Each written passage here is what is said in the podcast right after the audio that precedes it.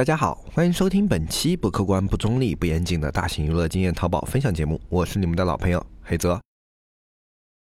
一片叶子可以遮目蔽日，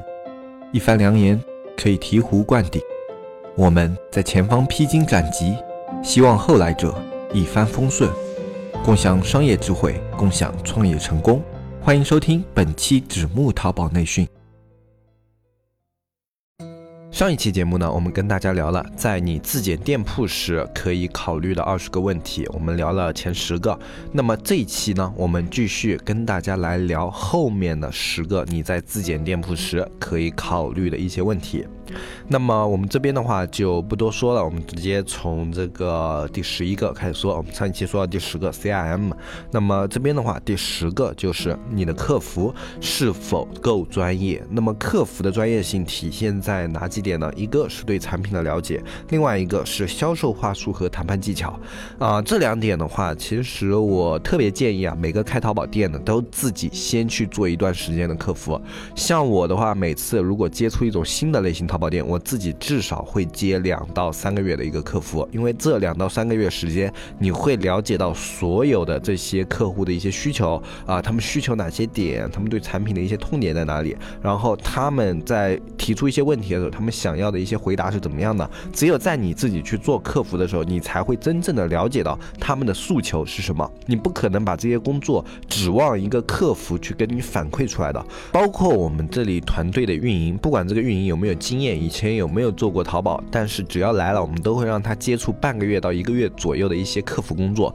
这个工作的目的就是为了让他了解我们这个产品的客户真正的需求。其实这是一个非常重要的工作。像有很多运营，他们可能对于说自己这种数据啊什么的特别的了解。其实有时候对于这种数据的了解，对于这种呃数据的规划，远不及你去做半个月客服去了解这些呃客户的一个诉求来的更直接、更有效。那么当你对这些内内容有了了解以后，你才可以去把有的你的这种思想，或者说你的一些想法去传达给客服，要不然的话，你很多的想法都仅仅只是空谈啊。像我们的话，基本上我可以这样说吧，就如果我去担任一个客服的话，各方面的一个数据转化的话，基本上我们这里所有的客服没有一个能够超过我的。当然，我不会把自己所有的时间都浪费在客服上面啊，因为我对产品有绝对的一个定价权。就如果是对于价格有意义的话，我可以给客户直接调整价格的一个权利啊。然后然后另外一个的。话就是我可以，呃，根据这种客户的这种发的一些信息啊什么的来猜测他们的一些需求。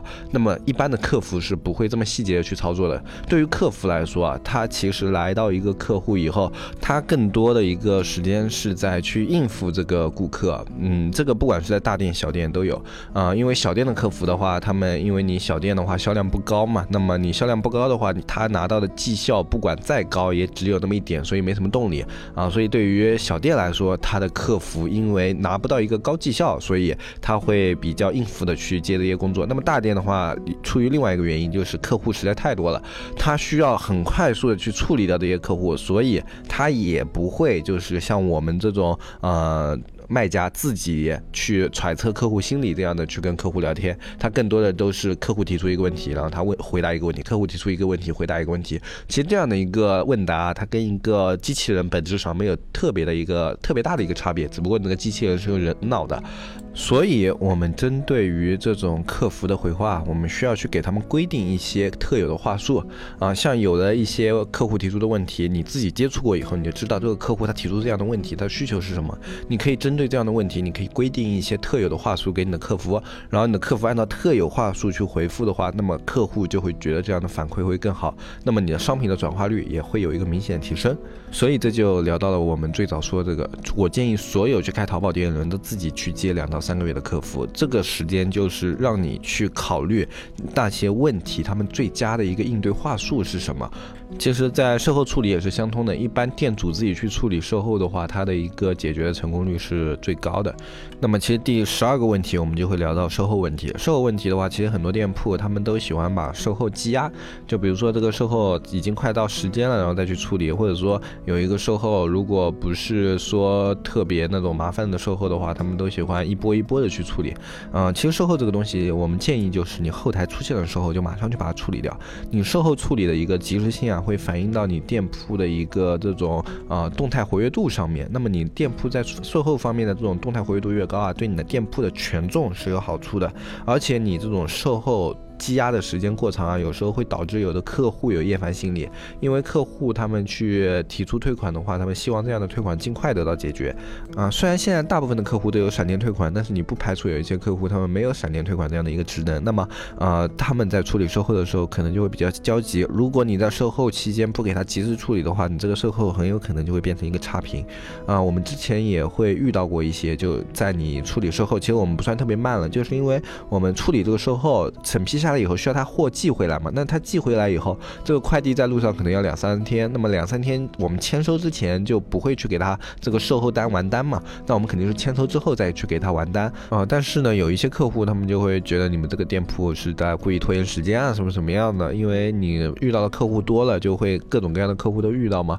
那么碰到这样的客户，你也很难去跟他道理讲通。然后他可能有时候这个货啊，反正他说我退回来了，然后呃那无所谓，或者说这个钱我不要了，然后。然后就取消了，然后就给了你一个差评。因为人在生气的时候和烦躁的时候啊，他的行为都是会有一些偏激的。那么有时候他可能这四五十、二三十无所谓了，那我就是要给你一个差评，让你这个店铺不舒服一下啊。其实是有这样的客户的，我们也遇到过一些，不过概率比较低嘛。那么为了避免这样的一个客户，及时的去处理售后是特别重要的。你售后积压的时间越长，你碰到这样的客户的概率就越高。那么还有一个的话就是搭配套餐，搭配套餐的话，其实是我们去做店铺看一下你店内啊动销率问题的时候，会考虑的一个非常重要的维度。呃，因为有的时候你去做动销，你可能只是考虑它在链接内的一些跳转啊什么的，但是很多人会忽略了，其实搭配套餐啊，它本身才是一个特别特别有效的一个拉动动销的方法。它这种拉动动销不是一个跳转动销，而是辅助一起销售。就是说我在买一个主款宝贝的时候，我会。会去买一个跟这个主管宝贝相关的搭配的一些款，然后一起买的话还会比较便宜。就好像有的店铺可能是家纺类目吧，这个我们比较熟悉的，你可能会买一个四件套。那么买四件套的时候，很多人其实是要买背心的。那么你四件套和背心可以做一个套餐搭配，这是啊关联性很强的，对吧？那么包括你这种四件套枕芯啊，这种也是一个搭配。然后你四件套背心整套一起又是一个搭配。那么如果你优惠力度核算的话，别人在看到这个优惠力度以后，他去。这个套餐下单的概率是特别特别高的，所以制定一个合理的套餐，对你拉动动销是特别特别有好处的啊。这一点的话，其实很多刚刚开淘宝店铺人不太重视啊，他们觉得套餐的话只是一个可有可无的一个搭配销售的手段。但其实套餐这个东西，它在运用合理的情况下，特别是在你店铺有一个爆款的情况下，它是很好的去拉动动销的一个手段啊。在数据上的表现，可能你的感觉不太明显，但是在运营了一段时间以后啊，它的一个效果是会出乎你的意料的，而且一些比较优秀的套餐搭配啊，它还可以拉动你的客单价，让你店铺的整体的成交客单往上啊，这也是对店铺特别有好处的一件事情。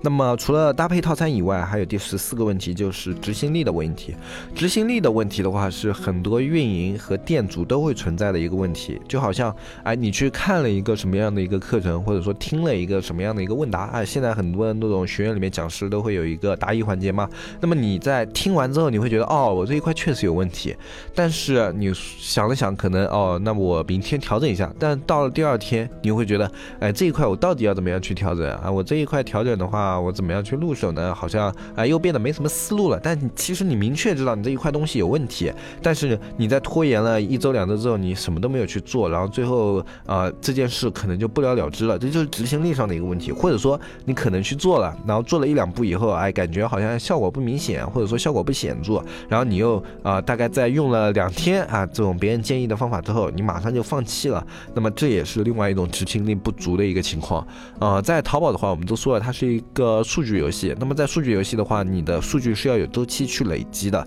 一般你一个操作至少要执行七天，如果七天都执行不到的话，它肯定是累积不了数据了。而且另外一种就是，如果你不去做的话，数据自己是不会去优化的，这两点大家一定要注意。如果你的店铺有问题的话，发现了以后就及时的去处理，越早处理越好。然后处理的时候尽量给他两周的时间看他的一个表现，不要太心急。有的卖家就特别，今天我做一个操作，最好两小时以后我就看到这个数据变化，不太可能的。呃，数据是一个累积的过程，这一点大家一定在做淘宝的时候都要去记住这一点。如果没有一个数据的累积的话，它就不会有一个质的变化。那第十五个问题是关于设计的一些问题。我们在做淘宝的时候，我们可避免你会找一些美工啊，或者说你自己做一些美工。那么这时候啊，如果是自己做美工的话，可能还好，因为是自己的店铺嘛。那么在做的时候都会去考虑呢用户的一些痛点啊什么样的，或者说去参考一些比较好的一些样本。但是如果你是招来的美工的话，经常会跟他在美工的一些交流上可能会出现一些问题，因为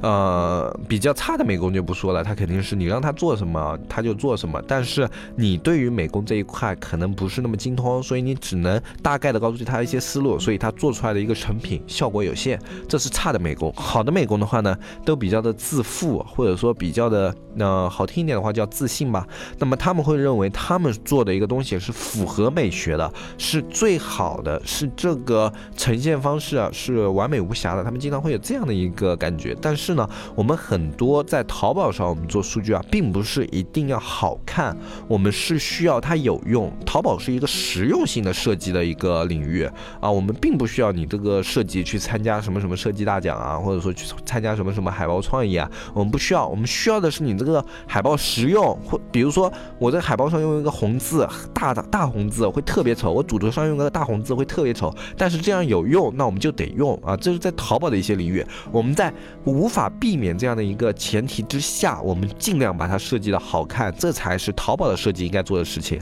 而不是说我觉得这样丑，我就不这样设计。那这在淘宝这个领域是有问题的，因为有很多东西在数据表达上，那肯定我们已经是验证过无数次了。就比如说主图里面你有大红字去打营销点的话，它点击率肯定会比较高，这是我们已经验证过无数次的一个事情了。那么你一个美工说，哎，这样太丑了，这样设计肯定别人看不下去了。但如果你的美工是这样的一个美工的话，呃，两个建议，一个建议是跟让他跟运营多交流啊，让他跟运营多交流以后呢，啊，去自己看这样的一些图片，哪一个数据会更好，让他自己形成这样的一个概念，并且告诉他，我们淘宝是一个需要数据，而不是一个单纯看美学的一个领域。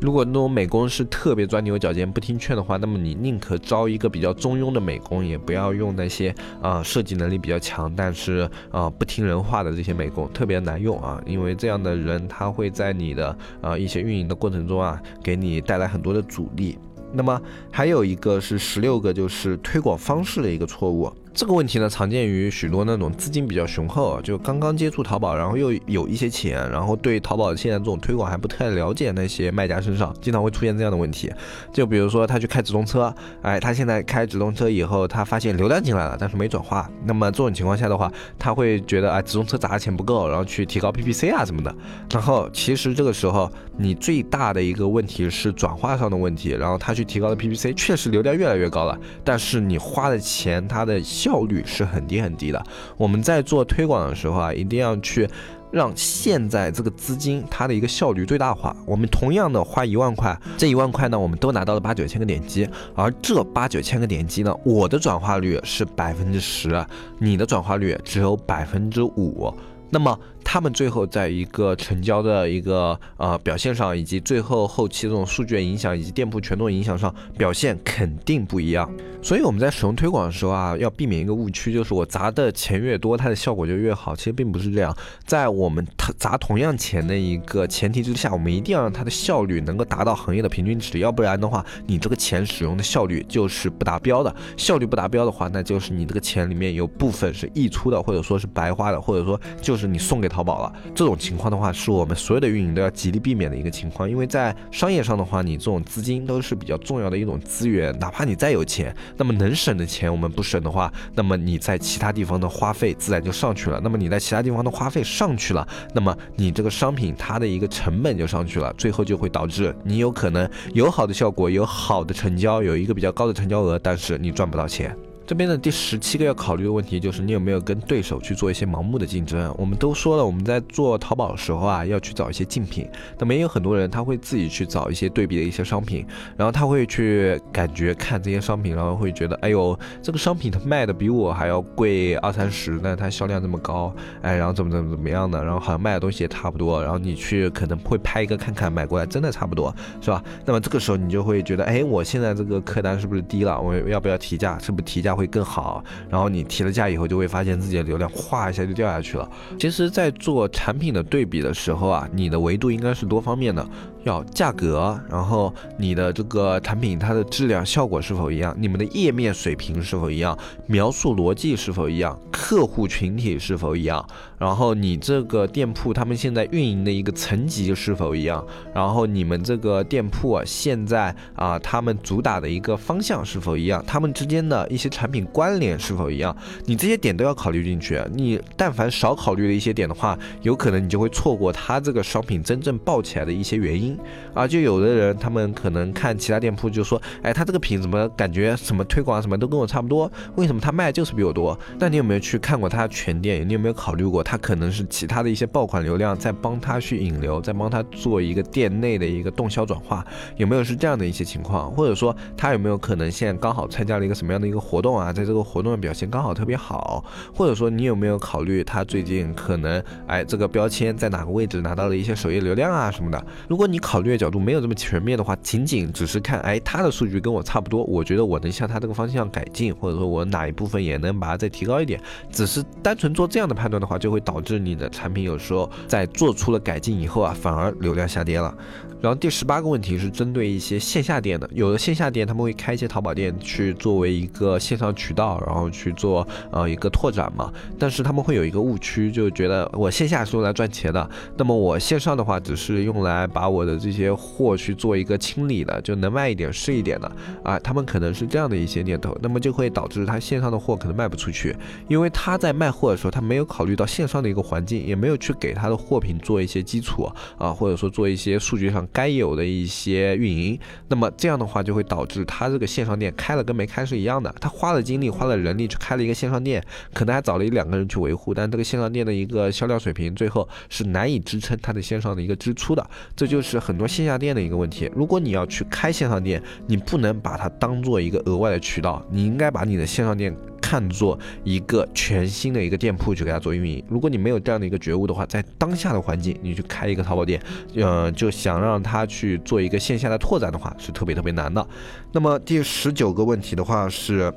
感觉我开一个淘宝店，我做完一波以后，我可以一劳永逸了。这是很多做起来了一两个款的一些店主的一些想法。他们在自己的店铺出现了一两个爆款以后啊，他们会觉得，哎，那我这个店就可以了，我不用太去管它了，我只要做一些什么发货啊、进货啊这样的一些操作就行了。但是我们说过了，淘宝它里面所有的产品都是有生命周期的。我们说个算长的，你这个产品的生命周期有个一年半，已经是特别特别长了嘛。但一年半之后，这个产品的生命周期已经到了，那你要怎么办呢？所以。我们在做淘宝的时候，一个品起来了以后，千万不能停下，我们要马不停蹄的去打一些备用款啊，去给你现在这个主款做好运营维护啊，尽长尽量延长它的一个生命周期啊，并且我们还要去不断的去上新节奏啊，因为你有了上新，你才有可能去发掘一些新的成为爆款的潜力款，这样的一个淘宝它才能是长期运营下去的。所以在你有了一个爆款以后，千万不要停下自己的脚步，如果停下的话，你的店铺可能就在某一天不知不觉的时候。就会发现它已经成为不了一个赚钱的工具了。那么我们在店铺自检的时候，最后一个问题，这个问题也是最难去改的啊！这是很多很多我们给了特别多建议的一些卖家，最后都没有改过来的一个原因，就是做不好，我也不去改变自己的一些做法。有很多卖家都会这个样子，就是他会去听，就别人说我这个店铺哪里有问题，他会去看啊，他也会去听啊，他也特别乐于去问一些那种啊，他们眼中淘宝做的比较好的一些比较专业的一些朋友，或者说一些大 V 啊，或者说是一些这种论坛里里。面大神他都会去问，但是问完以后啊，他们给他提出了意见，给他提出了一些方向，然后他就会觉得，哎呦，你这样的这种说法无关痛痒啊。就比如说，比如说你要优化点击率啊，或者说你的这个图片要做一些小小的变动啊，或者说你的产品布局有问题啊，他会觉得，哎，我的店铺不是在这些方面有问题，我这个店铺现在就是没有爆啊，我一定要想个办法让它爆起来。你们说的这些啊，它不是我这个店铺根本的问题，他们会这样去想。就别人给他指出了一些问题，给他指出了他这个店铺里面的一些。毛病，他会觉得这些毛病小，无关痛痒，我不需要去改，我需要的是那些来一个啊一种方法，然后让我这个店铺一下爆起来了，然后我这个店铺就可以变成一个赚钱机器了。然后这样的一些卖家朋友，他们永远特别虚心好学的去问别人自己的店铺问题出在哪，但是他们也永远会觉得别人的问题没有说到根源上，他们说的这些问题我改了，也只是一些小改变，我那个店铺啊，它不会就变成一个爆款店铺。其实所有的爆款店铺都是从基础一步一步做起来的，要么资金实力，要么就是肯花时间、肯花功夫去运营啊，非常花精力在这家店铺上面去运营。然后另外一种就是运气特别特别好，但只有这三。种，那钱如果不够，运气也没有中五百万那样的运气的话，那你只能靠自己一边去做一些投入，一边去啊比较稳扎稳打的去把这一个款慢慢的运营成爆款。每一个那种扎实淘宝店啊，他们在各个点基本上都是比较完善的，他们不会在我们上面说的这一些二十个点里面出现比较大的问题，他们这每一个点肯定都是改善过的。同理，你这二十个点你都去注意了，你都去给他做了一些优化，而且每一个方面。都已经尽力自己现在的实力做到最好了，那么你这个淘宝店它至少会有一定的表现，能够赚钱，这是一个非常非常基础的一个水平了，就它能够赚钱。所以说，如果你在自己的店铺里面这种小的细节都没有做好的话，就不需要去指望我去用一种那种特别呃黑科技、特别爆款的方法去把它打爆。这样的方法可能三四年会出那么一个，但是呢，更多的你看到的那些做的好的淘宝店，你能够耳熟能详的那些淘宝店都。都是非常扎实的在做的，而不是靠那些所谓的黑科技把它突然打爆的。那好，那么今天这一期节目的话，我们就把所有的你在自建淘宝店铺的时候需要考虑的二十个问题全部讲完了。那么今天这期节目的话，我们就说到这里。如果你想要去听更多的一些淘宝的教程啊，或者说去看一些淘宝的经验分享啊，